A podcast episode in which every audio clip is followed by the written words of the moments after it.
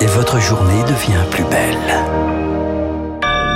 Merci d'écouter Radio Classique. Il est 9h et voici toute l'actualité présentée par Augustin Lefebvre. Le président Emmanuel Macron rencontre, Augustin, deux personnalités controversées aujourd'hui. La première, c'est Elon Musk, critiqué par certains pour ses prises de position libertariennes et sa gestion du réseau social Twitter. Mais c'est en tant que dirigeant de Tesla qu'il est en France ce vendredi.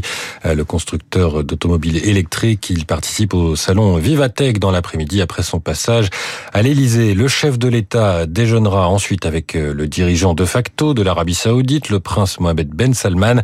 Il espère le convaincre de condamner l'invasion russe en Ukraine, un rendez-vous euh, critiqué par les associations de défense des droits humains.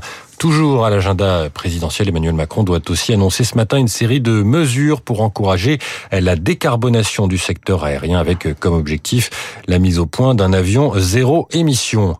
Il assure que c'était un accident. Le mari de Karine Esquivillon est passé aux aveux cette nuit. Il a bien tué sa femme. Euh, sa dépouille a été retrouvée à quelques kilomètres de leur domicile vendéen. Euh, cette femme de 54 ans avait disparu depuis fin mars. Et puis, le pape François vient de sortir de l'hôpital. Il était en convalescence pour une opération à l'abdomen depuis neuf jours. Un point sur les marchés. On retrouve Sylvie Aubert d'Investir. Bonjour Sylvie. Euh, comment la bourse s'apprête-t-elle à terminer la semaine? Bonjour Augustin, bonjour à tous. Eh bien, le CAC termine ce vendredi tout en douceur.